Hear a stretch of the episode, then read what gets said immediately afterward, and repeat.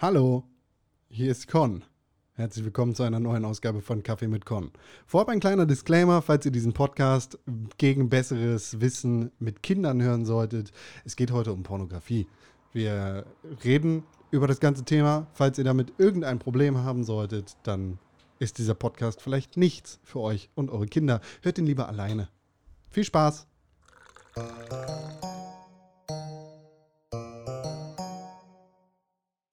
Herzlich willkommen zu einer neuen Ausgabe von Kaffee mit Con. Schön, dass ihr eingeschaltet habt. Heute an diesem letzten Samstag im Monat, dem 27. Juni 2020. In dieser Ausgabe spreche ich natürlich mit einem Gast, mit einem sehr, sehr spannenden Gast, wenn ich mal so sagen darf. Und mit dem sprechen wir jetzt, nämlich mit Marlon Faust.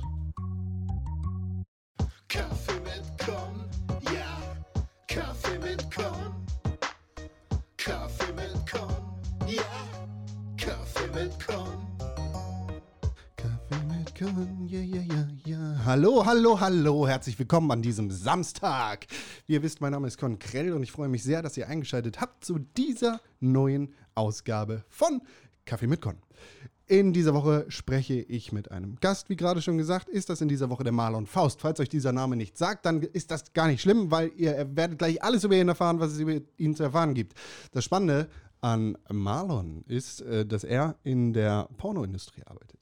Und dementsprechend hat er da einiges mehr an Insights zu, bereit, äh, zu bereiten, äh, uns zu erzählen, als ich jetzt als einfacher Konsument euch erzählen könnte. Dementsprechend bleibt mir gar nichts anderes übrig. Außer zu sagen, bevor wir den Podcast anfangen, die allerbeste Möglichkeit, diesen Podcast zu unterstützen, sind 5 Sterne bei Apple Podcast. Eine positive Rezension plus 5 Sterne ist das aller, allerschönste, das ihr mir bereiten könntet. Außerdem könnt ihr diesen Podcast natürlich auch bei Spotify finden, folgen und am besten abonnieren. Aber wenn ihr alles nicht machen wollt, dann erzählt halt irgendjemandem von diesem Podcast, weil er ist super toll. Ja. Was noch? Ihr könnt Feedback schreiben an podcast.pixelburg.tv oder an @conkrell auf Instagram und auf Twitter. Und jetzt geht's aber los. Hier ist Marlon. Hallo. Schön, dass du dir Zeit genommen hast, mit mir zu sprechen. Wir haben ja eine kleine Zeitdifferenz zwischen deiner Zeitzone und meiner Zeitzone, was in der Terminfindung ja auch irgendwie dazu geführt hat, dass wir äh, kleine Abstimmungsprobleme hatten. Ja, ich äh, lebe auf Zypern mit meinem Team zusammen. Äh, und dementsprechend ist es eine Stunde versetzt. Eigentlich gar nicht so weit, aber trotzdem irgendwie, ne? Der, äh, der die kleine Problemstellung in den Terminkalendern. Wie dem auch sei, es ist schön, dass wir hier zusammengekommen sind und es ist schön, dass du mit mir äh, hier reden möchtest und kannst und dich dazu bereit erklärt hast, mit mir äh, kleinem Persönchen über deine Arbeit und vor allem auch die, über die Branche zu sprechen, in der du so arbeitest. Ähm, genau, du betreibst ja eine sehr, sehr interessante Plattform, beziehungsweise eine sehr interessante Agentur, in meinen Augen jedenfalls, die etwas macht, mit dem ich mich vorab überhaupt nicht so beschäftigt habe. Ja, also wir bei pornagent.de. Ähm, ja, wir sind eine Marketing- und Managementagentur für Amateur-Pornodarsteller. Bedeutet, wir helfen den Leuten bei allem, was quasi in ihrem Beruf auf sie zukommt, äh, be- beraten sie, machen die Webseiten, äh, handeln Verträge aus, bringen die Leute ins Fernsehen, in die Presse und so weiter. Quasi alles, was dabei hilft, Geld zu verdienen. Das, das ist super cool. Und äh, das ist eigentlich ja irgendwie auch ein Aspekt, den man im ersten Moment vielleicht gar nicht so auf dem Schirm hat, wenn man so der gemeine Pornogucker ist und sich damit irgendwie beschäftigt, was, was da irgendwie äh, ja, auf dem Bildschirm passiert. Dass die Leute natürlich auch irgendwie eine Basis aufbauen müssen und in anderen Medien gesehen werden müssen. Ne? Ähm, wie, wie bist du, beziehungsweise wie seid ihr denn auf die Idee gekommen, genau das zu machen? Also angefangen hat das 2015 im Sommer. Ähm, vielleicht muss ich ein bisschen weiter ausholen dafür, wenn das okay ist. Bitte, bitte, wir haben alle Zeit der Welt, beziehungsweise wir sind nur an deinem Terminkalender festgebunden. Ich habe alle Zeit der Welt. Äh, ja, ich war vier Jahre Fallschirmjäger und ähm, habe danach quasi eine Umschulung gemacht zur Fachkraft für Schutz und Sicherheit. Das war das Einzige, was ich meiner falschen Mega-Zeit anfangen konnte. Ähm, das ist sowas ziemlich Langweiliges, was man nachher im Sicherheitsdienst verwenden kann. Äh, aber eigentlich kann auch jeder andere, der eine Einwochenschulung hat, den gleichen Job machen. Ähm, dementsprechend habe ich dann in einem Museum gearbeitet und in einem Hotel als Nachtportier und Museumswächter. Äh, das war so das Langweiligste, was ich in meinem ganzen Leben gemacht habe und gab auch extrem wenig Geld. Und damals ähm, bin ich mit meiner Freundin nach Koblenz gezogen und ähm, ja, sie hat gerade eine Ausbildung angefangen, hatte so um die 300 Euro, ich hatte so 1000 und ähm, ja, die Wohnungen sind nicht so günstig, dementsprechend hatten wir so nicht sehr viel Geld und haben uns überlegt, wie können wir ja, mehr Geld verdienen. Und die Ausbildung habe ich gemacht bei einer Frau, die ihr Business ähm, aufgebaut hat als Domina und hat mit dem Geld quasi eine Sicherheitsfirma gegründet. Und die hat mich ausgebildet und hat auch viel von ihrem Leben erzählt. Und so bin ich auf den Trichter gekommen, dass man mit Sexualität scheinbar Geld verdienen kann. Und ich kannte auch so eine Seite, äh, My Dirty Hobby, die ich schon öfter mal gesehen habe, aber nie Geld ausgegeben habe und wusste, dass man da Geld ausgeben muss, um was zu sehen. Und ähm, habe mit meiner Freundin darüber gesprochen. Dann haben wir uns äh, für 30 Euro auf eBay Kleinanzeigen eine Kamera gekauft, die auch richtig schlecht war. Ähm, haben damit ein Video gedreht. Das sah aus, als hätte man das mit einer Kartoffel gefilmt. Und ja, haben uns dann erstmal drei Monate lang nicht getraut, das hochzuladen. Und im Sommer musste ich mir dann zum ersten Mal in meinem Leben Geld leihen von meiner Oma, beziehungsweise zum ersten Mal im Leben überhaupt Geld leihen. Und das war eine ganz schlimme Situation für mich. Und ja, meine Freundin hat gesagt, komm, lass uns das äh, machen. Ich habe gesagt, ja, okay, wir probieren das einfach aus. Und wenn das nichts ist, dann löschen wir es wieder und dann lassen wir es sein. Ja. ja, zwei Monate später hatten wir ähm, einen eigenen Stand auf der Venus. Das ist eine große Messe in Berlin. Ich glaube, das ist die größte Erotikmesse in Europa. Ich glaube, ja. Und ähm, ja, noch ein paar Monate später haben wir unsere Jobs dann gekündigt und nur noch davon gelebt. Haben uns eine dreimal so große Wohnung in Wuppertal geholt und sind dann quasi voll in dieses Geschäft eingestiegen. Ähm, das habe ich dann eineinhalb Jahre lang gemacht mit meiner damaligen Freundin, Frau. Ähm, sie ist dann ausgestiegen, weil einfach der Druck zu groß war von der Öffentlichkeit und sie einfach kein Mensch war, der gerne in der Öffentlichkeit steht. Äh, wir auch ziemlich erfolgreich mit den Dingen waren und viel im Fernsehen und sowas ähm, ja, gemacht haben. wir waren zum Beispiel, haben uns mal nachts ähm, ein Steuerberater angerufen und meinte, ey, ich habe gerade hier Böhmermann geguckt, ähm, also Magazin, Magazin Royal, und ähm, ja, habt ihr dann Penis ins Bild kommen sehen. Da musste ich kurz lachen. ja, aber solche Dinge sind dann halt passiert. Und viele Leute kannten uns. Okay, ähm, ja. Das ist ja auch eine absurde, absurde Situation, wo, wo dein Steuerberater dich anruft und sagt, ich habe hier gerade vielleicht deinen Penis bei Böhmermann gesehen. Im ZDF, ja, das äh, haben nicht viele Menschen. Das, das würde ich so unterschreiben, ja. Erreicht. ja, definitiv habe ich damit eins meiner Live-Goals abgehakt. ähm, das war auch früher ein guter Opener bei Tinder-Dates wenn man sich so nichts mehr zu sagen hat und so, ein, so Stille einkehrt und man hm. nach einem Gesprächsthema sucht, habe ich immer gesagt, wusstest du eigentlich, dass mein Pimmel mal im ZDF war? und das hat meistens das Eis gebrochen. Oh ja. Ja, nicht schlecht.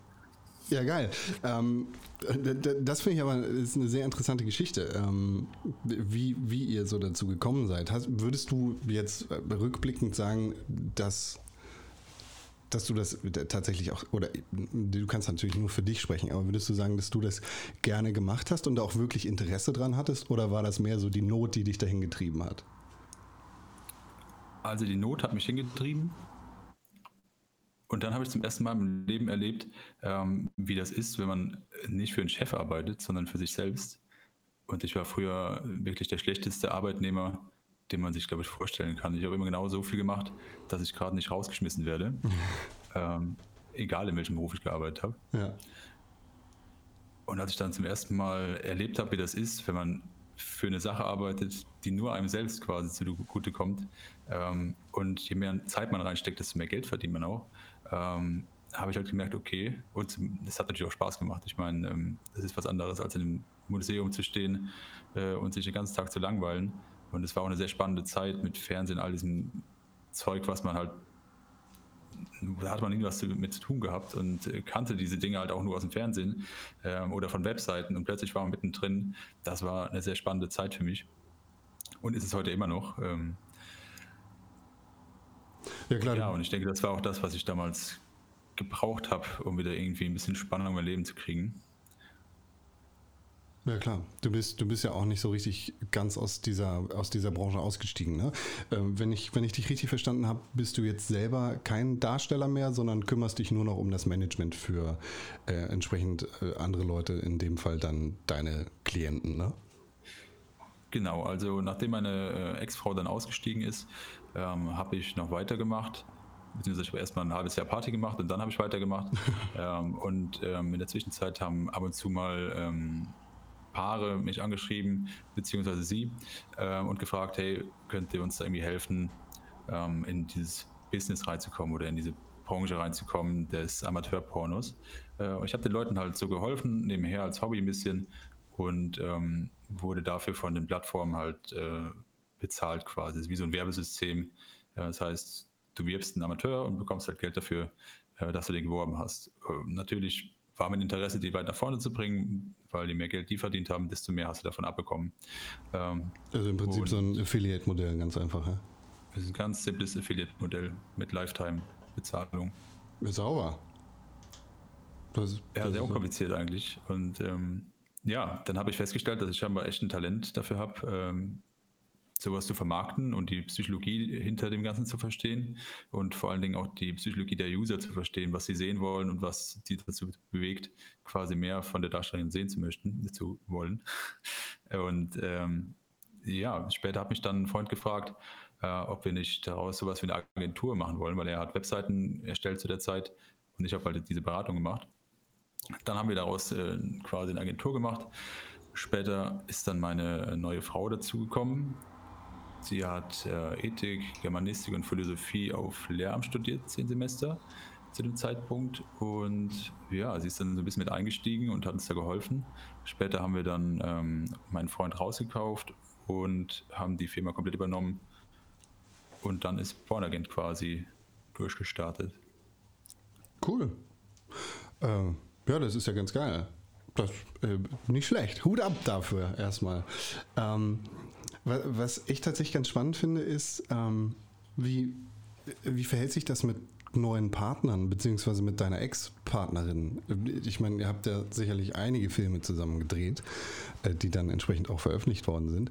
Wenn du dann neue Menschen kennengelernt hast, mit denen du dich auf irgendeine Art und Weise eingelassen hast, wie, wie war so die Reaktion darauf, die du irgendwie bekommen hast? Ähm, die Reaktion war unterschiedlich. Natürlich gibt es Leute, die sagen, jo, mit sowas will ich nichts zu tun haben. Ähm, doch größtenteils war mehr das Interesse einfach da. Äh, ich denke auch, natürlich äh, ist das so ein bisschen im Hinterkopf der Menschen, die denken halt, wenn du Pornos drehst, dann hast du spezielle Fähigkeiten, die niemand anders hat. ähm, das ist allerdings nicht so. Also Leute, die Amateur-Pornos drehen und auch Profi-Pornos sind in der Regel trotzdem ja ganz normale Menschen. Ähm, die können auch nicht mehr oder weniger als jeder andere. Natürlich haben die Leute mehr Erfahrung, dadurch, dass sie halt wahrscheinlich öfter mal in Situationen sind, die für normale Personen, die jetzt nicht in der Pornoindustrie ähm, unterwegs sind, ja, stattfinden. Okay, aber ist jetzt nicht so, dass du da großflächig Ablehnung äh, erlebt hast, ja? Es war eher so, dass es relativ gut funktioniert hat, weil die Leute natürlich sehr interessiert waren daran und das einfach spannend fanden. Ich natürlich auch einen anderen Lebensstil hatte oder habe, ähm, wie jetzt der Normalo, der arbeiten geht. Habe halt immer Zeit gehabt, wenn ich das wollte und äh, konnte tun lassen, was ich wollte und hatte auch Geld genug, um äh, quasi frei zu leben. Ja, die äh, perfekten äh, Benefits der Selbstständigkeit, würde ich sagen gepaart mit, mit einer Arbeit, die dir offensichtlich Spaß gemacht hat. Das sollte ja irgendwie gegeben sein äh, in dem Beruf, wenn ich das richtig verstehe, oder? Definitiv. Also ich denke, man kann keine Selbstständigkeit über viele Jahre am Laufen halten, wenn es einem absolut, keinen Spaß macht. Das merken ja auch äh, die Kunden oder die Geschäftspartner und äh, dementsprechend kann ich nur jedem den Tipp geben, wenn man was aufbauen will, dann sollte man sich auf das fokussieren, wo man Talent für hat oder wo man einfach Interesse dran hat. Ja, das ist ja irgendwie vollkommen losgelöst von jeder Branche. Irgendwie absolut die richtige Lebenseinstellung bzw. Berufsempfehlung. Ne? Das heißt ja, wenn du, wenn du das machst, was du liebst, dann arbeitest du keinen Tag in deinem Leben. Nicht ganz so richtig stimmt, aber. Schön wär's. ja. Ähm, es, gibt, es, gibt, mit Sicherheit Menschen, bei denen das so ist, aber äh, am Ende des Tages ist halt schon äh, einfach auch manchmal Arbeit da, ja. die Arbeit ist. Ah, cool. Ähm, äh, du hast das gerade äh, ja, schon, schon erwähnt, die, diese Unterscheidung zwischen Amateurpornografie und äh, Profi oder ne? ich glaube, du hast es Profi-Porno ähm, genannt. Ähm, was, was ist da genau der Unterschied? Wie kann man sich das vorstellen? Also ich meine, die meisten Leute werden das wahrscheinlich kennen von den Rubriken auf den jeweiligen Websites, die frequentiert werden, aber Tatsächlich wissen die meisten gar nicht, was der große Unterschied ist. Ähm, was ich zumindest so mitbekommen habe in Gesprächen, wenn ich Leuten erzählte, was ich mache. Ähm, der große Unterschied ist bei einem Profi-Porno, ist halt eine Produktionsfirma dahinter, die in der Regel auch ein ganzes Team hat mit Visagist, äh, Kameramann und so weiter, je nachdem, wie viel Budget die haben. Ähm, und man hat in der Regel einfach eine Darstellerin und einen Darsteller gebucht. Meistens kennen die sich auch gar nicht oder lernen sich kurz vorher kennen und dann drehen die halt ein Video zusammen. Ähm, der Unterschied zur Amateurbranche ist, die Amateure, der Unterschied zur Amateurbranche ist, ähm, die Amateure machen alles selbst. Das heißt, die sind komplett für alles selbstverantwortlich. Ähm, zum Beispiel ist jetzt Pärchen A, möchte in die Amateurporno-Branche einsteigen und äh, dreht quasi alles selbst zu Hause. Natürlich ist denen freigestellt, mit wem die drehen. Die können auch noch äh, eine Frau dazu nehmen, einen Mann dazu nehmen, zehn Männer dazu nehmen. Das ist alles deren Ding. Äh, in der Regel wird aber kein Kamerateam nebenan, stehen. Vielleicht filmt halt jemand, ähm, aber es ist halt nicht so professionell aufgezogen. Das ist halt was, was jeder, jeder machen kann äh, von zu Hause aus äh, und ohne große Kosten aufzuwerfen. Das heißt Die theoretisch, ne, wenn, wenn du ein Imperium hast und äh, Multimilliardär bist mit deiner Pornografie, das aber alles selbst gemanagt hast, dann ist es immer noch Amateurpornografie. Ja, natürlich. Okay. Es gibt ja auch äh, Amateure, die das quasi professionell machen. Äh, Lucy Cat zum Beispiel, Lexi Rocks kennen mit Sicherheit viele Leute. Ähm, das sind auch Amateure, obwohl da eine Menge Geld hintersteckt, ähm, weil sie es einfach selbst machen alles. Ja, ja es, da ist keine Produktionsfirma dahinter, die da äh, irgendwas äh, machen, kein, kein Kamerateam, kein nichts. Die machen das meistens mit dem Handy oder mit einer guten Kamera und das war's. Das ist irgendwie der, der Unterschied zwischen der, ähm, der, ja, der, der Filmbezeichnung und der tatsächlichen Realität, der, die da quasi hintersteckt. Weil es sind ja Profis und das Material, das am Ende dabei rauskommt, der Content ist dann entsprechend Amateur gebrandet, ja. Genau. Okay, ja, finde ich sehr spannend tatsächlich. Ähm, wie, wenn ich fragen darf, ja, ich hoffe, ich dringe da nicht zu sehr in deine Privatsphäre ein oder in eure Privatsphäre. Wie, wie war das denn damals, als du deine, deine jetzige Frau kennengelernt hast für die? Ähm, ich habe die auf Tinder kennengelernt, ganz romantisch. Und eigentlich äh, sollte das auch nur so ein Fake-Date werden. Ähm, das ist ein bisschen eskaliert und ein Jahr später haben wir geheiratet. Mist. Ähm, äh, sie hat mich eigentlich nur gedatet wegen meinem Hund, weil der echt schön war. Ist. Und ähm, dass ich dann Pornos gedreht habe, war äh, auf jeden Fall extrem spannend für sie. Und äh, das hat halt nochmal so quasi den, den Startschuss gegeben, als ja. wir uns gedatet haben. Ja, ich, ich kenne ich kenn das mit Hunden. Das ist, mich guckt eigentlich auch keiner an. Mein Hund ist eigentlich der einzige Grund, warum irgendjemand irgendwas mit mir zu tun haben möchte. Ja, das zieht immer extrem gut. okay, aber du, du, hast gesagt, sie, sie hat studiert. Äh, hat sie es dann nicht zu Ende gebracht, weil sie äh, gesagt hat, ich steige bei dir mit ein? Oder? Also muss dazu sagen, wir beide haben zusammen nie Pornos ge getreten, das irgendwo hochladen. Ähm, ich hatte nach meiner Ex-Frau noch mal eine Freundin gehabt, für ein bisschen mehr als ein Jahr, habe mit ihr noch mal gedreht. Äh, insgesamt habe ich 250 Filme gedreht, glaube ich, vielleicht ein bisschen mehr. Ähm, und dann kam halt meine neue Frau dazu. Erst war das so ein Dreiecksding, das hat aber nicht funktioniert. Ähm, dann habe ich mich von, von meiner damaligen Freundin quasi getrennt und bin zu meiner jetzigen Frau gezogen. Und jetzt habe ich den Faden verloren. ja gut, aber das... Äh, wo, war, wo war ich stehen geblieben? Ähm, ihr habt nie zusammen gedreht. Also der, der so ja, wir haben nie zusammen gedreht. Äh, dann haben wir die Agentur ja gegründet ähm, und haben uns dann dafür entschieden, dass wir auch nicht mehr, also dass ich nicht mehr drehe und dass auch niemand vom Team irgendwelche sexuellen Kontakte zu Klienten hat, weil wir das einfach professionell aufziehen wollten und da halt auch Spannungspotenzial gesehen haben, gerade was andere Agenturen äh, gemacht haben und äh, welche Erfahrungen wir daraus mitgenommen haben, ähm, dass es viele Agenturen gibt, die natürlich auch, wo die, wo die Bosse quasi mit den Klienten drehen ähm, und das kann halt schnell zu Problemen führen und deswegen haben wir uns davon distanziert. Ist das weit verbreitet, ja? Ja, also ich mir fallen wenige Agenturen ein, wo jetzt die Leute, die da mit drin sind, nichts mit entweder Klienten haben oder die selber auch noch in der Branche sind. Na gut, aber dann ist ja da irgendwie auch ein Alleinstellungsmerkmal für euch gegeben, das Professionalität wahrt. Ähm. Ja, definitiv. Also es soll jetzt auch nicht irgendwie negativ äh, auf andere äh, Agenturen zurückführen. Es ist halt einfach ein anderes System, was wir uns überlegt haben. Ja, in dem Podcast hier wird nicht gekingshamed, das ist alles, alles richtig. ja, aber mit, äh, mit Pornagent äh, habt ihr dann ja auch entsprechend Erfolg und ich würde sagen, also das ist jetzt irgendwie meine Einschätzung dazu, äh, auf jeden Fall einige der, der größeren deutschen Bekanntheiten in, in der Branche bei euch am Start, richtig? Ja, wir haben so die größten Darsteller, äh, die mit Agenturen zusammen, also die mit einer Agentur zusammenarbeiten.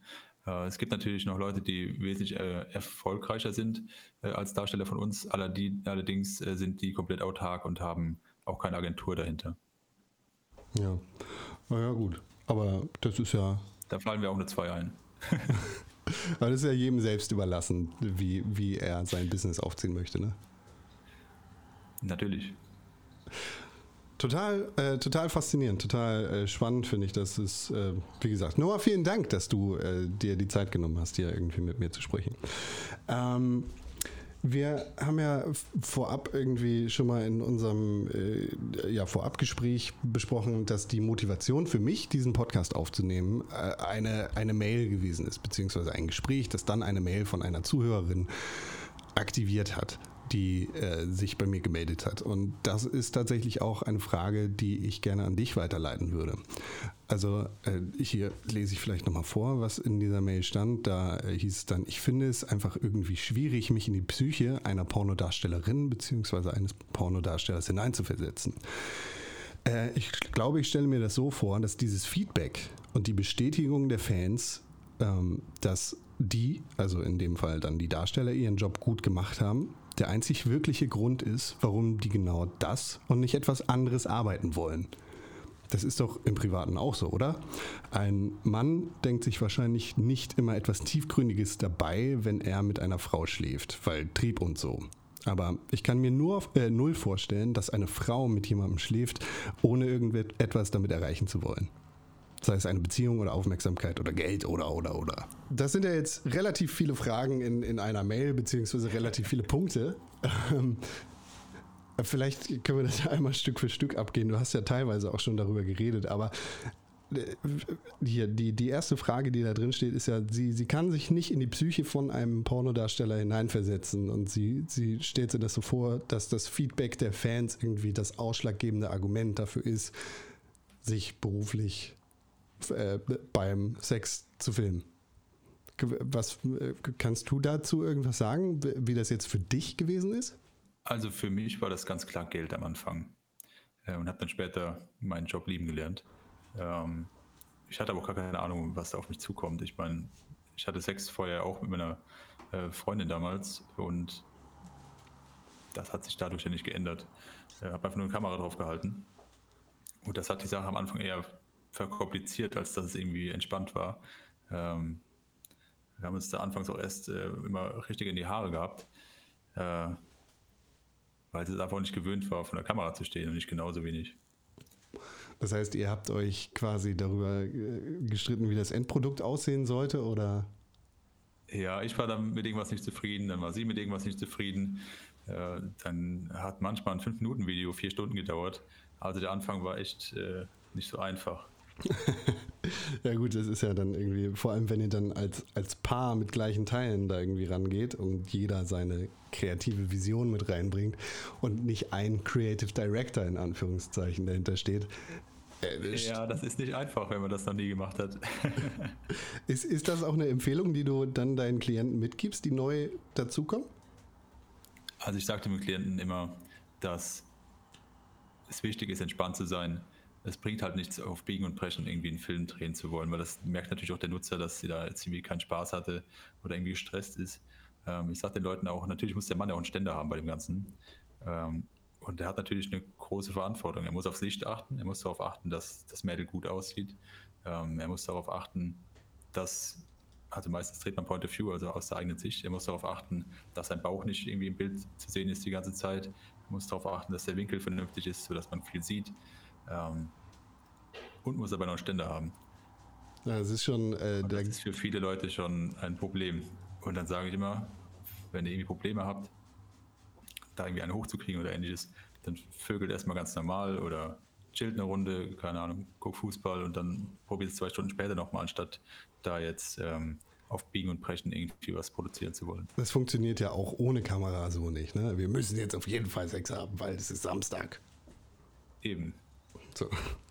Also äh, ja, zu der Mail äh, erstmal äh, ist auf jeden Fall eine relativ sexistische Darstellungsweise. also ich denke, dass es viele Frauen gibt, die Sex auch einfach äh, haben, weil es Spaß macht. Ja, sicher. Ich glaube auch, glaub auch nicht, dass da ähm, dass da irgendwie böse Intentionen drin ist, aber ähm, so ein bisschen das Unverständnis dafür, was, was einen quasi dazu motiviert, in diese Branche einzusteigen. Das ist ja. Das ist halt wie in jedem Beruf. Ähm, jeder hat andere Intentionen, irgendwas zu tun. Äh, es gibt Leute, die arbeiten beim Bäcker, weil sie nichts Besseres gefunden haben. Es gibt Leute, die arbeiten beim Bäcker, weil ihr größter Lebenstraum war, einfach richtig geile Brötchen zu backen. Ja. Das gibt's auch. Und das ist äh, in jedem Beruf dasselbe. Das ist bei der Pornobranche auch nicht anders. Aber ist es dann in deinen Augen auch wichtig, da irgendwie die berufliche Sexualität von der privaten Sexualität zu trennen? Ähm, das sollte man tun, weil es sonst halt schnell in Arbeit ausartet und man irgendwann nur noch äh, Sex hat während der Arbeit quasi vor der Kamera. Ja. Und das kann natürlich auch eine Beziehung, ob es jetzt ein Pärchen ist oder einfach nur Freunde, die das miteinander drehen, äh, kann natürlich trotzdem die Beziehung auch langfristig schädigen. Ja, das ist natürlich irgendwie nicht. Wie bei mir damals passiert. Wir hatten später nur noch äh, Sex, um äh, Videos zu drehen. Äh, hab natürlich auch daraus gelernt. Aber die Erfahrung musste man halt auch, erstmal machen. Ne? Ja, klar. Klar. Äh, das stelle ich mir tatsächlich relativ schwer vor, weil man ja doch relativ intime Szenen äh, teilt also ne, alleine dadurch, dass, dass es halt Sexualität ist und da in den Intimbereich quasi gefilmt wird. Allerdings auch, weil ähm, hinter Sexualität ja irgendwie auch noch ein bisschen mehr steckt als nur, wie jetzt in der Mail beschrieben, Trieb und äh, so. Es ist ja nicht ganz so stumpf, wie es, wie es oft irgendwie dargestellt wird. Und ich glaube auch dieses diese klassische Trennung zwischen man will ficken, weil will, will verteilen und Erbgut irgendwie streuen, zu Frau will damit irgendwie mehr erreichen, was auch immer, ist, glaube ich, auch, wie du schon gesagt hast, nicht, nicht ganz richtig. Es gibt viele Gründe, irgendwie Sex zu haben und es gibt sicherlich auch viele Gründe, Gründe keinen Sex zu haben. Und dann, ja, definitiv. Und dann ist es natürlich schwer irgendwie zu sagen, okay, wir, wir haben jetzt seit einer Woche nichts Neues hochgeladen, äh, jetzt müssen wir aber mal wieder. Ja, es ist halt ein Druck dahinter, ne? Wenn man äh, das beruflich macht, hängt natürlich auch das Einkommen davon ab, äh, wie man produziert und was man produziert.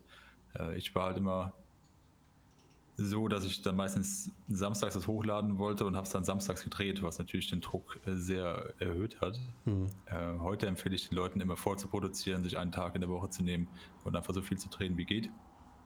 Habe ich dann am Ende meiner Karriere auch gemacht und habe dann einfach äh, mir quasi einen Tag in der Woche gesucht und habe an dem Tag dann irgendwie fünf Filme gedreht und äh, war dann quasi fertig für einen Monat. Ja.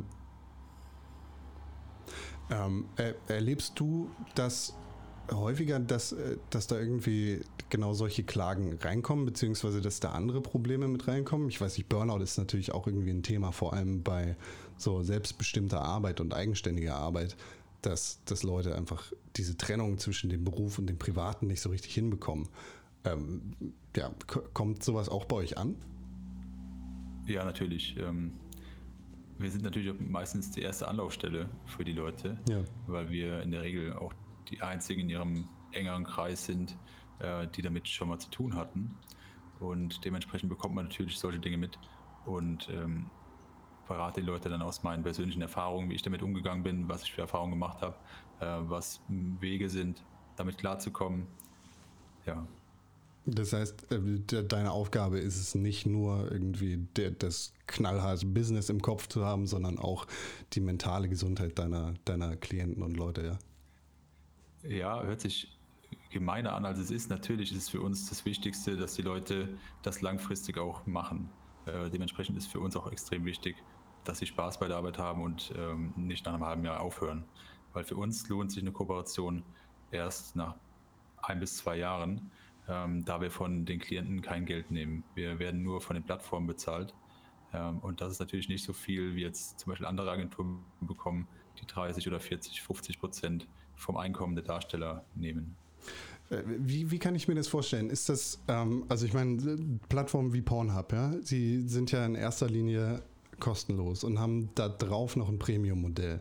Und dann gibt es die von dir erwähnten anderen Plattformen, wie zum Beispiel My Dirty Hobby, die, ich, ich glaube, My Dirty Hobby hat nur ein Premium-Modell, wo du ausschließlich bezahlen musst. Ähm, Bei My Dirty Hobby musst du für alles bezahlen, ja. Genau. Ähm, Pornhub bezahlt ähnlich wie YouTube, heißt über die Banner. Das heißt, wenn man da einen normalen Model-Account hat, wird man quasi für Klicks bezahlt. Natürlich kann man innerhalb seiner Videos noch seine Webseite mit einbinden und so weiter und damit auch nochmal Nutzer werben und da seine Reichweite nutzen, um da noch äh, über Affiliate weiteres Geld zu verdienen. Ähm, und bei My Dirty Hobby selbst verdient man halt äh, an den Verkäufen über Nachrichtenschreiben, Webcam und Videos. Also theoretisch ja auch, das ist ja auch ein Model, was sich, äh, also ein Modell, was sich, ähm, was sich YouTube, Twitch und Co. abgeguckt haben. Ne? Dieses, du schreibst mit deinen Leuten und du kannst Donations annehmen und davon dann irgendwie auch nochmal ein bisschen Umsatz generieren. Ja, genau, das ist halt so Pornhub okay. quasi ja. das Geschäftsmodell. Und äh, wie, sieht so, also wie sieht quasi die Nutzergenerierung aus? Weil es gibt ja sicherlich der Großteil der Leute, der ist ja wahrscheinlich nicht bereit dazu, irgendwie für die Pornografie tatsächlich zu bezahlen, oder? Gut, der große Vorteil, den man hat, ähm, ist, dass Pornovideos natürlich ohne großen Aufwand sehr viele Menschen erreichen.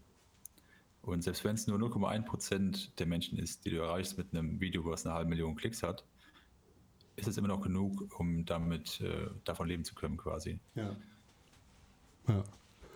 Äh, was ich tatsächlich jetzt ähm, immer häufiger sehe und irgendwie auch, das ist ja jetzt gerade 2020, irgendwie Anfang des Jahres ein großes Meme gewesen, äh, dieses Simpen. Also ne, Leute, die, oder vor allem Frauen, attraktive Frauen, die sich auf Webcams darstellen, dann so ein bisschen anzuhimmeln und entsprechend irgendwie zu bezahlen. Das Ganze dann irgendwie, ähm, ja, das Ganze dann entsprechend finanziell zu honorieren. Äh, daraus habe ich dann irgendwie von vielen Pornodarsteller und Darstellerinnen äh, gesehen, dass die entsprechend sagen, okay, pay for your porn.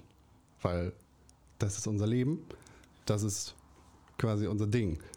Das, äh, das muss bezahlt werden, weil es ist richtige Arbeit. Wir machen das nicht zum Spaß. Ähm, würdest du, also klar, für dich ist das natürlich auf der einen Seite monetär ein guter Trend, aber würdest du sagen, dass die Bereitschaft dazu, irgendwie Pornografie tatsächlich auch zu bezahlen, ein äh, steigender Trend ist? Es ist ein nicht abnehmender Trend. Also ich würde jetzt nicht sagen, dass es mehr geworden ist, aber es ist einfach stetig äh, so geblieben. Äh, vielleicht ist es ein bisschen mehr geworden. Ähm, man hat halt gemerkt, jetzt in der Corona-Zeit, natürlich sind da die Zugriffszahlen nach oben gegangen.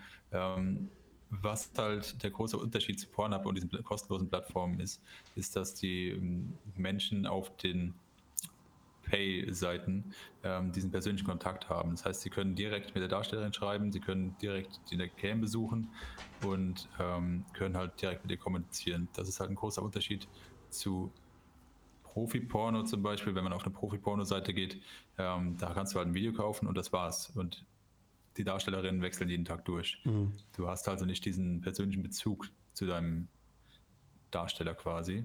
Ähm, das ist auch das gleiche System, was äh, OnlyFans und diese anderen äh, Seiten quasi nutzen, um quasi den persönlichen Bezug zum Influencer äh, herzustellen und damit ähm, das Ganze zu monetarisieren. Ja. Finde ich tatsächlich auch sehr spannend. Es ist irgendwie äh, relativ spät in meiner Wahrnehmung erschienen, dass, äh, dass Pornodarsteller und Darstellerinnen sich äh, auch an anderen Formen des Contents beteiligt haben. Also dann auch ihre Rolle als Influencer so ein bisschen gesehen haben und angefangen haben, YouTube-Videos zu machen, die halt gar nicht mal so sehr mit äh, nackter Haut zu tun haben, sondern einfach viel mehr so die Persönlichkeit darstellen und äh, Podcasts zu produzieren und so weiter und so fort. Ähm, da, da, habt ihr ja, glaube ich, auch einige, äh, einige Klienten bei euch, die da in die gleiche Richtung gehen, oder? Ja, die bekannteste ist wahrscheinlich äh, Hannah Secret. Ähm, hat man jetzt viel auf YouTube gesehen. Ich habe selbst auch einen YouTube-Kanal damals zusammen mit einer Freundin gemacht ähm, heißt Lunas Wurstbrot. Manche kennen sie wahrscheinlich als Doggy Bee.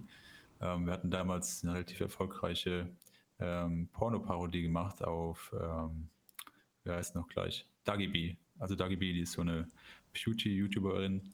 Und ähm, ja, wir haben eine Porno-Parodie drüber gemacht. Das war damals relativ groß in den Medien. Ja, ja, das ist dann natürlich auch, wenn sich so die zwei Welten überschneiden, obwohl sie eigentlich 100% Überschneidungen haben. Sehr, sehr spannend für alle anderen Beteiligten. Ähm, ich, ich bin ein großer Fan von Humor und Pornografie, das zu kombinieren. Ja. Ähm, wir haben auch vor ein paar Tagen eine YouTube, äh, eine, eine Pornoparodie äh, rausgebracht zu diesem Philipp Amthor-Skandal. Gibt es auf Pornhub kostenlos zu sehen. ja, ja, Hauptsache korrupt mit drin. Ja.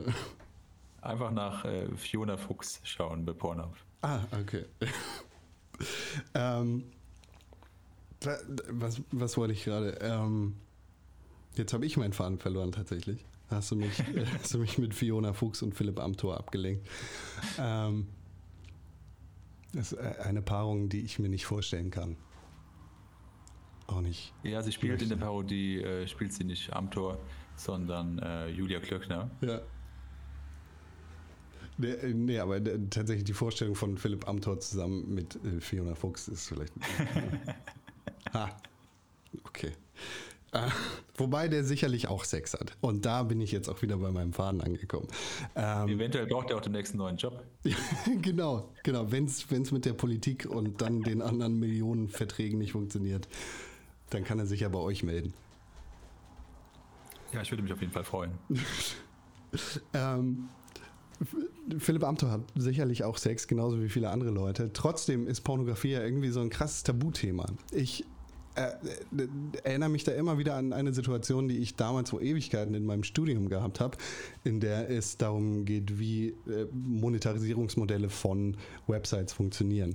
Und da hieß es dann entsprechend von einem Dozenten damals, dass er absolut nicht nachvollziehen und verstehen könnte, wie Seiten wie YouPorn und Pornhub sich überhaupt finanzieren können, weil ehrlicherweise gehen ja gar nicht so viele Leute auf diese Seiten. Und äh, meine Meldung dazu war damals entsprechend, aber Moment, du kannst ja genau sehen, wie viele Views diese Videos haben und du kannst jetzt auch in diesem Raum einmal rumgucken. Und ziemlich sicher sind es 90 Prozent von uns, die in den letzten vier Wochen irgendwelche Pornografie konsumiert haben. Ähm, äh, kannst du dieses gesellschaftliche Stigma äh, beziehungsweise diese, ja, dieses Tabuthema nachvollziehen? Also ich denke, dass es immer weniger wird. Ähm, Pornhub zum Beispiel hat ja quasi ein eigenes Modelabel, ähm, das Leute auch annehmen, die gar nichts mit Pornografie zu tun haben und einfach gerne ihre Rucksäcke oder sonst irgendwas anziehen. Ähm, oder wenn ich mit solchen Sachen unterwegs bin, sprechen mich andauernd Leute an und sagen, ey, wo kann man das denn kaufen? Das ist ja der Wahnsinn. Ähm, ich glaube, dass es immer mehr in die Mitte unserer Gesellschaft drückt und das äh, auch in den nächsten Jahren immer mehr zunehmen wird. Da, da, gibt es ja jetzt gerade von den Jugendschützern in Deutschland äh, Vorstöße, die äh, ja, in eine gefährliche Ecke driften könnten, die dann entsprechende Websites dazu verpflichten, zu verifizieren, wer die Nutzer sind, beziehungsweise das Alter zu verifizieren. Beobachtet ihr solche Themen dann auch irgendwie mit ein bisschen Angst? Angst würde ich nicht sagen. Also einer meiner Kernkompetenzen ist, dass ich äh, alles, was man gegen mich anbringt, in der Regel äh, in Geld umwandle. da kann ich eine kleine Anekdote erzählen. Ähm, zum Beispiel bin ich ja damals mit meiner ähm, Ex-Frau, damaligen noch Freundin, ähm, nach Wuppertal gezogen. Äh, und vier Tage nach dem Einzug hatten wir die Kündigung Briefkasten weil ich äh, in meinem jugendlichen Leichtsinn äh, 4000 Visitenkarten im Müll entsorgt habe und äh, nicht daran gedacht habe, dass jemand sich daran stören könnte, ähm, dass wir Pornos drehen. Hat sich aber jemand daran gestört und zwar unsere Mitmieter, ein, äh, eine Etage weiter oben. Was? Und die haben sich beim Vermieter beschwert und haben gesagt, hey, die da Pornos, wir wollen sowas nicht im Haus haben und dann hat er uns eine Kündigung geschickt. Das, das klingt nicht ganz legal. Wie meinst du? Das kann, ja, kann euch ja keiner verbieten, was ihr in euren vier Wänden macht. Ja, er war halt der Meinung, dass wir das nicht angegeben hätten, ähm, beziehungsweise dass wir da, also ich habe beim Einzug hatte mich gefragt, was wir, was wir arbeiten und ich habe gesagt, wir sind äh, im Social Media Influencer Marketing tätig äh, und habe das einfach ein bisschen schön umschrieben. Und jedenfalls, äh, Ende der Geschichte war, dass meine Freundin äh, am Heulen war und äh, super traurig war, weil sie einfach nur die Wohnung schön fand und die Ecke da schön fand und wollte eigentlich auch gerne da wohnen bleiben. Und eigentlich hätten wir am nächsten Tag ein Team, ein Kamerateam da gehabt. Mhm. Und ähm, ja, ich bin dann hochgegangen zu den, zu den Mitmietern und äh, hab, wusste schon, dass die sind, weil unten drunter äh, haben Leute gewohnt. Ich glaube, die waren so ein bisschen Alkis Jedenfalls war die ganze Familie immer super freundlich und hat sich nie über irgendwas beschwert. Ähm, und oben, die waren schon die ganze Zeit ein bisschen komisch, als sie uns äh, das erste Mal gesehen haben, haben die auch nicht Hallo gesagt und so. Ähm, da wusste ich schon, woher der Wind kam. Und dementsprechend bin ich hochgegangen, habe so geklingelt, habe gefragt, hey, ist das, kam das von euch? Und die sagten, ja, sowas wollen wir nicht im Haus. Da sage ich, hey, wir haben da eigentlich gar keine Berührungspunkte, weil ähm, wenn ihr im Haus seid und eure Kinder da sind, dann ähm, können wir auch gar nicht produzieren, weil die Mikrofone viel zu sensibel sind. Ähm, und das war so ein Altbau. Und gesagt, wir können auch einfach WhatsApp austauschen. Wir drehen auch nur vier Filme im Monat. Das hat eine Produktionszeit vielleicht von zwei Stunden im Monat. Ähm, und dann können wir uns absprechen, das machen wir einfach, wenn ihr nicht da seid. Und äh, nee, wollten sie nicht. Dann habe ich gesagt, hey, ihr müsst ja verstehen, dass so ein Umzug und so ist teuer. Ich muss das Geld wieder reinholen. Werde das dann wahrscheinlich einfach in die Medien ziehen, um das finanzieren zu können. Und äh, war denen egal. Äh, zwölf Stunden später stand dann äh, Sat 1 Frühstücksfernsehen und äh, Punkt 12 und die Bildzeitung vor ihrer Tür und haben da stumm geklingelt, sind dann zum Vermieter gefahren und das Haus gefilmt und haben den belästigt. okay. Und wir haben dann äh, einfach Videos gedreht, wie ähm, prüden, den prüden Vermieter verführt und solche Geschichten und ähm, den, irgendwas mit dem notgeilen Nachbarn und habe halt dann auch in die, in die Beschreibungstexte so ein paar Gemeinheiten eingefügt, äh, dass seine frigide Alte ihn nicht mehr ranlässt zum Beispiel und er deswegen vorbeigekommen ist. Ja, okay. Fanden die gar nicht so lustig. Und dann stand auch am nächsten Tag, die haben scheinbar ein bisschen unsere Pornos auch angeguckt. Am nächsten Tag stand dann die äh, Nachbarin vor unserer Tür und hat sich übelst aufgeregt und hat da rumgeschrien und Riesensherz gemacht. Und ja, meine Freundin hat das dann im Hintergrund alles gefilmt und es kam dann einfach mittags bei Punkt 12 auch wieder. Danach haben die uns nicht mehr belästigt. am, Ende, am Ende des Ganzen hat uns dann der Vermieter Geld bezahlt, dass wir ausziehen. Das, das, das ist doch eine, ja, ein gutes, Und unsere Videos wurden in der Bildzeitung promotet. gutes Ende auf, auf jeden Fall. ja, gut auf die Trends aufgesetzt, würde ich sagen. Ähm, was, äh, was würdest du sagen, äh, läuft ganz besonders gut in der Pornoindustrie in deinen Augen? Hm, Wie genau meinst du das? Also generell, ich weiß nicht, gesellschaftliche Trends, beziehungsweise Trends, die, die darin vorkommen, äh, das, das Miteinander Respekt. Hast du da irgendwie eine Entwicklung miterlebt in den letzten Jahren, die du als positiv bezeichnen würdest? Puh, das ist eine harte Frage. Äh, genauso vielleicht auch andersrum. Äh, ich weiß nicht, gibt es Trends, die du beobachtest, die in deinen Augen irgendwie negativ wären? Was ich positiv, positiv finde, ist, ähm, was wir auch jetzt öfter mit unseren Klienten schon gemacht haben, dass sie ihre Reichweite nutzen, um auf Themen aufmerksam zu machen, die wichtig sind für die Allgemeinheit.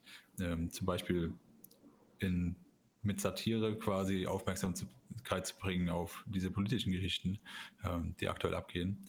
Ähm, oder auch, wir hatten damals mal eine Aktion gehabt zum äh, Hambacher Forst, das war dieser große Wald, der abgeholzt äh, werden soll ähm, für den Braunkohleabbau, glaube ich.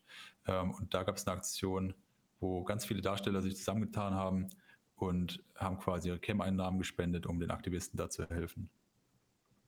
Oh, das ist ja auf jeden Fall äh, genau das. Ne? Welten, die äh, auf den ersten Blick vielleicht nicht zusammengehören, kommen dann entsprechend zusammen, weil es sind halt alles Menschen, die ein Interesse daran haben, dass, dass der Hambacher Forst nicht abgeholzt wird für Braunkohle, die wir tendenziell nicht brauchen. Ja, das ist auf jeden Fall eine Sache, die ich sehr gut finde an der Branche, dass man diese Reichweite nutzen kann, auch um Dinge ähm, ja, zu beleuchten oder irgendwo äh, hinzubekommen, die eigentlich mit Pornografie überhaupt nichts zu tun haben. Ähm, was, was würdest du sagen, reizt dich ähm, ganz besonders irgendwie an, an dieser Branche? Ich finde es erstmal spannend, mit so vielen verschiedenen Personen zusammenzuarbeiten. Ich finde es spannend, was für Businessbereiche man kombinieren kann, äh, wo man nie von denken will, dass es irgendwas miteinander zu tun hat. Ähm, und ich persönlich ja, finde einfach auch, die Freiheit, die uns diese Branche gibt, ähm, unfassbar krass. Ich hätte niemals gedacht vor fünf Jahren, dass ich irgendwann mal ja, auf Zypern sitze, auf einer Insel am Meer wohne und ein ganz entspanntes Leben führen kann. Vom Museum nach Zypern, ja. Ich habe damals 8,50 Euro verdient, brutto. und habe mir den irgendwie, wenn ich 28 Tage im Monat gearbeitet habe und das 12 Stunden jede Nacht, äh, dann hatte ich 1300 Euro. Ja. Das ist halt schon ein Unterschied zu jetzt. Ja, auf jeden Fall. Was, was mich tatsächlich äh, sehr persönlich interessieren würde, wie kompliziert war das, deinen Hund nach Zypern zu bekommen? Äh, mein Hund lebt bei meinen Eltern, Ach so. äh, aber der Hund von meiner äh, Frau, den haben wir mitgenommen und das war super unkompliziert. Also wir, sie dachte, es wäre kompliziert, hat da super viele Sachen gemacht und es hat kein Mensch sich dafür interessiert. Für alles, was sie da irgendwie ausgefüllt hat, vorher irgendwelche Arztgeschichten gemacht und so weiter. Und am Flughafen mussten wir die Leute noch aus dem Büro holen, dass sie sich überhaupt den Hund angucken. ähm, die hätten uns einfach so durchgewunken. Ja, perfekt. Man darf nie die Faulheit der Zyprioten unterschätzen. Ja, super.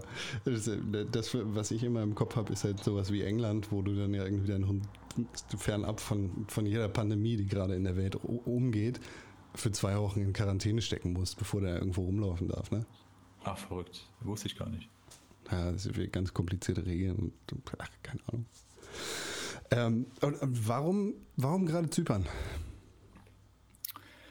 Auf Zypern äh, sitzen ja, die größten Firmen der Welt, die was mit Pornografie zu tun haben. Xhamster zum Beispiel ist eine große Seite, die kennen die meisten. Ähm, Pornhub, Racers, ähm, weiter die Hobby, das ist alles so die MindGeek-Familie. Ähm, ja, die haben ihr Büro hier, dementsprechend ist finde ich natürlich für uns auch äh, interessant, weil man einfach einen direkteren Kontakt zu den Leuten hat, mit denen man arbeitet. Und äh, dazu ja, man hat hier einfach mehr von seinem Geld, was natürlich auch wichtig ist. Ähm, und es ist immer Sonne. Ich glaube, man hatte irgendwie 340 Sonnentage im Jahr. Geht schlechter. Man hat ein Meer, man hat Meer vor der Tür. Ah. Lebenshaltungskosten sind stellenweise wesentlich niedriger. Und man äh, ist quasi so zentral, man kann überall hinfliegen, ganz entspannt. Wir wohnen auch nur sieben Minuten vom Flughafen entfernt. Das ist schon nice. Und vor allen Dingen ist äh, Zypern so das Silicon Valley von Europa.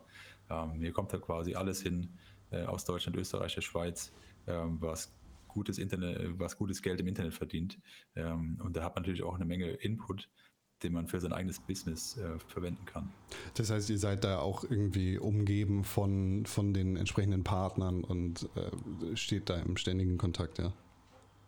Ja, zum einen das und man lernt ja auch viele Leute kennen, die irgendwelche Businesses haben, die jetzt nicht unbedingt was äh, mit unserem zu tun haben, Mhm. aber die natürlich auch eine Erfahrung haben, die sie uns weitergeben können ähm, und die uns extrem weitergeholfen hat schon.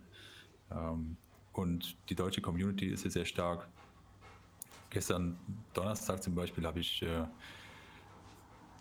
ja, um, um 5 Uhr Leute eingeladen, um, um 7 Uhr zu grillen und ein bisschen Party zu machen.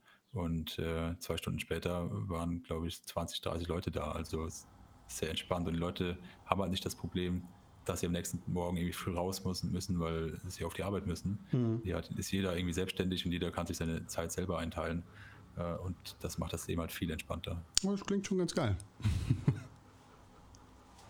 Das, okay, damit erübrigt sich die Frage eigentlich schon wieder. Warum ausgerechnet Zypern? Das klingt einleuchtend. Ganz besonders, äh, ganz besonders das Meer und die Sonne klingt da ein bisschen angenehmer als äh, 300 Tage Regen und mal viel zu viel Sonne und Hitze. Das ist gerade das Problem, mit dem wir hier zu kämpfen haben.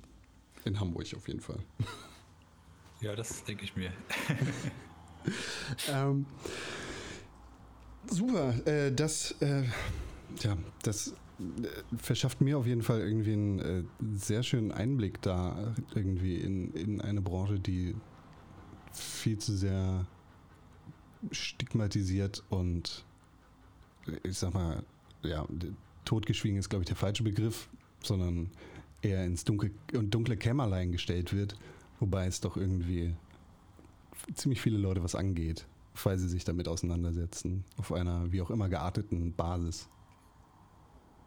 Ich glaube, es gibt nur ganz wenige Menschen, die noch keinen Porno gesehen haben. Und es gibt auch nur ganz wenige Menschen, die es nicht oft konsumieren.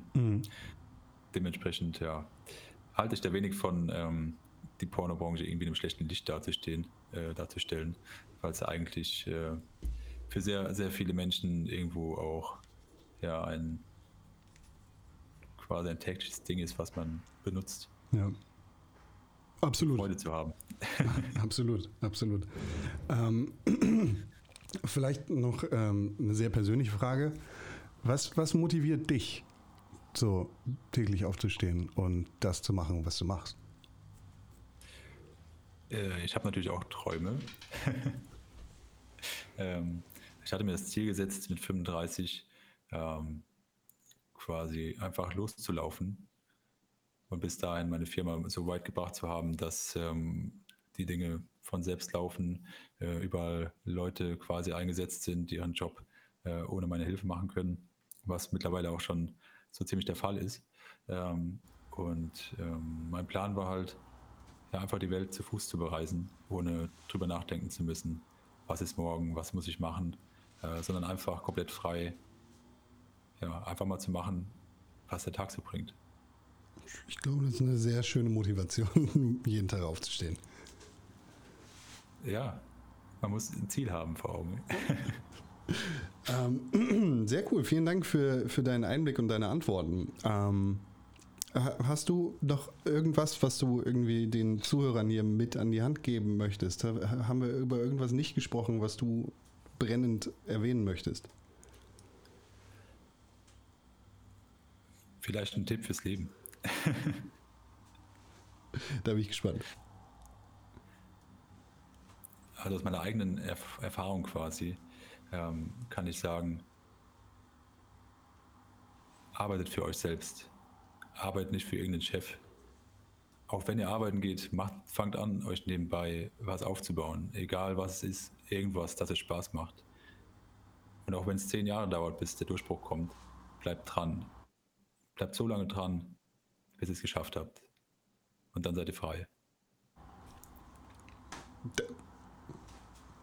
Ja, da Das war's. kann, kann, ich, kann ich nichts zu sagen. Das ist eigentlich das perfekte Ende hierfür. Ähm, ich habe dir das vorab gesagt. Ich äh, weiß nicht, ob du diesen Podcast schon mal gehört hast. Wie dem auch sei, ich frage hier jedes Mal, äh, jede Woche möchte ich einen Song mit äh, an die Hand der Zuhörer geben. Und jedes Mal, wenn ein Gast mit dabei ist, dann frage ich den entsprechenden Gast, welcher Song das so sein würde. Hast du einen Song, den du hier den Zuhörern empfehlen würdest? Ja, äh, habe ich. Ähm, das Lied von Annemai Kanterei, wie auch immer die ausspricht, ähm, krass. Weißt du, ich bin jung und ich weiß noch nicht warum. Ich hab's gemacht und nicht drüber Da ich aktuell die ganze Zeit versuche. Rauchen aufzuhören, ähm, ist das ein Song, der bei mir rauf und runter läuft. Es geht dabei um Drogenkonsum. ich glaube, da geht es eher um Gras, aber ich äh, projiziere das auf meinen Kippenkonsum. Ach, Gras heißt der Song. Äh, nee, ist, der heißt krass, schon krass. Ähm, heißt der Song. Kannst du gleich mal reinziehen, dann weißt du, was ich meine. Alles klar. Ja, super. Äh, vielen Dank dafür. Vielen Dank, äh, Marlon. Sag, äh, sag vielleicht den Zuhörern, wo kann man dich finden und wo kann man dir folgen, wenn man äh, ja, das jetzt tun möchte? Also, meine Seite heißt ähm, pornagent.de. Ähm, mein Instagram-Account ist äh, westwood-inc. Da könnt ihr mir auch gerne folgen. Und immer meine fantastischen Bilder von Zypern sehen. Mehr benutze ich nicht. Cool. Dann äh, möchte ich das natürlich hochgradig empfehlen. Vielen Dank für deine Zeit. Hat mir sehr viel Spaß gemacht und mir einen sehr guten Einblick gegeben. Ich glaube, äh, einige Zuhörer, die vielleicht, äh, wie, wie in dieser Mail gehört, ha, äh, nichts damit anfangen können, was, was Pornografie bzw. die Pornobranche quasi macht und ausmacht, können das jetzt auf jeden Fall ein bisschen besser. Das hoffe ich. Also vielen Dank für deine Zeit. Bitteschön. Schön, dass ihr zugehört habt bei Kaffee mit Con und Marlon. Das war Marlon. Marlon findet ihr, wie er gerade schon gesagt hat, auf Instagram unter westwood-inc. Sehr empfehlenswert. Außerdem hat es mir sehr viel Spaß gemacht. An dieser Stelle nochmal vielen, vielen Dank an Marlon. Es war sehr toll. Ihr könnt mich finden auf Instagram und auf Twitter unter @konkrell. Ihr könnt eine Mail schreiben an podcast@pixelburg.tv oder ihr könnt diesen Podcast unterstützen mit 5 Sternen bei Apple Podcast, einer positiven Rezension und so weiter und so fort. Das hilft diesem Podcast dabei zu wachsen und mehr Leute zu erreichen. Deshalb wäre es super toll, wenn ihr das machen würdet. Wenn ihr Spotify benutzt, solltet ihr folgen. Wenn ihr das alles nicht machen wollt, dann empfehlt das halt eurer Großmutter auf dem Schulhof. Vielen Dank für die Aufmerksamkeit.